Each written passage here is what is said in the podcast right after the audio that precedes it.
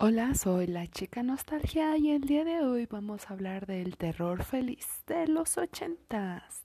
Las palabras terror y feliz no se encuentran realmente en el mismo campo semántico, pero en los ochentas surgieron películas que no necesariamente eran del terror al 100%, y en donde los niños aún podían ser espectadores sin quedar traumados, porque generalmente sí había muertes, un poco de sangre y miembros volando, pero algo de un estilo más pasable, o vistos desde una perspectiva de farsa, es decir, muy exagerados, por lo que el impacto no era tanto y bueno, sin más, acaba el top.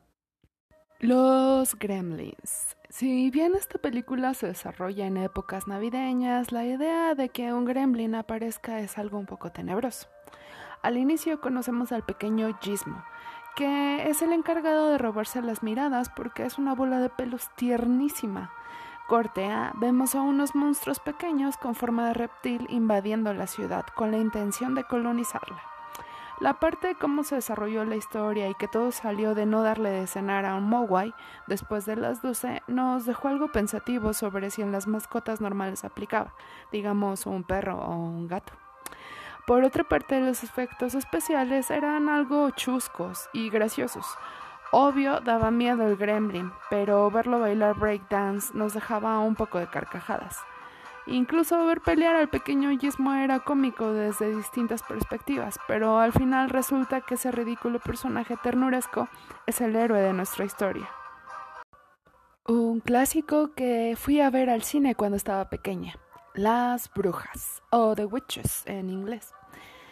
Las brujas, como dice el nombre, se enfoca en los viejos cuentos folclóricos de antaño, de varias culturas, en especial la escandinava y la inglesa, para mostrarnos la historia de un pequeño que al irse de vacaciones con su abuela, irónicamente topa con un congreso de brujas, y junto a un amigo recién conocido es víctima de un hechizo donde, dicho sea de paso, es la transformación de la bruja mayor que Ojo, ahí sí hace que te tapes los ojos para no ver cómo sale esa nariz enorme, esas uñas enormes y al final una calva muy muy fea.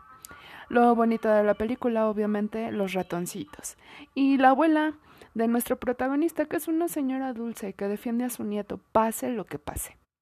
La historia es muy entretenida, incluso hay personajes memorables. Por ahí aparece el señor Bean, por ejemplo. Y tiene una Angelica Houston en el papel de mala que creo que le durará para toda la vida. O sea, todos van a ver a Angelica Houston y van a decir, es la señora que sale en la película de las brujas. Al final todos reciben una sopa de su propio chocolate y nuestro protagonista obtiene un final feliz. Acaba la película, no tanto para niños, pero que se volvió para niños extrañamente, sobre un muñequito que obtiene vida por medio de un hechizo. Chucky, el muñeco diabólico, es un muñeco que después de obtener la vida busca venganza. El gancho perfecto para tener mucha audiencia infantil, llorando. Muchos nos fuimos con la finta de, bueno, es un muñeco, está chiquito, pues es para niños, pero la historia se volvió un clásico de terror gringo aunque no la mejor si la vieron a ojos tapados y por cachitos, porque hay partes rescatables como la venganza del pequeño cumpleañero y la medio muerte del buen chico. Terror tierno al final, pero hubo muchos que guardamos nuestros muñecos por un, un ratito, no más en lo que pasaba la prueba a ver si no se levantaban un día con un cuchillo. Beetlejuice, una del buen Tim Burton, que fuera de asustarnos nos daba pena y ternura por la historia triste de los esposos fantasma, la vida oscura de la pequeña Lidia y la suerte de Beetlejuice. Bueno, ese último no tanto, debo de admitirlo.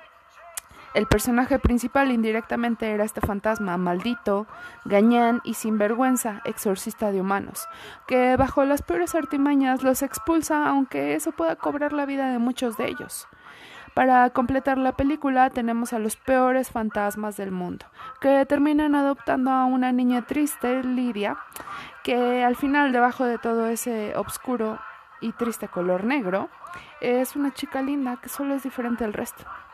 Por último, para terminar, están esos bailecitos de calipso que te hacen mover los huesos y por los cuales hacen a la película más recordable. Who you wanna call? Obviamente a los cazafantasmas.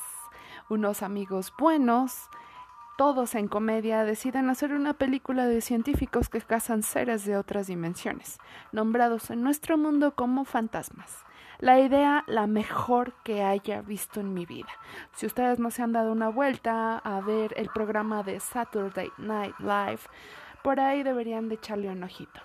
Si bien esta película tampoco fue hecha para niños, acaparó la atención de muchos por su humor ligero, fantasmas que no daban tanto miedo, pegajoso y obviamente un hombre gigante de malvavisco. Por si fuera poco, hicieron una segunda parte donde hacían bailar una tostadora con la buena onda de un moco rosa y también hicieron caminar a la Estatua de la Libertad. El que los actores en su mayoría se dedicaran a la comedia fue un plus, porque dejamos de ver personajes cuadrados e incluso los que parecían más serios eran en extremo graciosos. Algo que sin duda recordaré hasta la tercera entrega que pronto saldrá a la luz. ¡Emoción, emoción! Espero hayan disfrutado rememorar estos títulos conmigo y si recuerdan alguna otra no duden en agregarlo a mis redes sociales, ya sea vía Anchor con un mensaje, Instagram o Facebook bajo el nombre de Chica Nostalgia. Trae el mismo logo que tengo en Anchor. Mientras tanto, cuídense y pónganle play. ¿Qué esperan?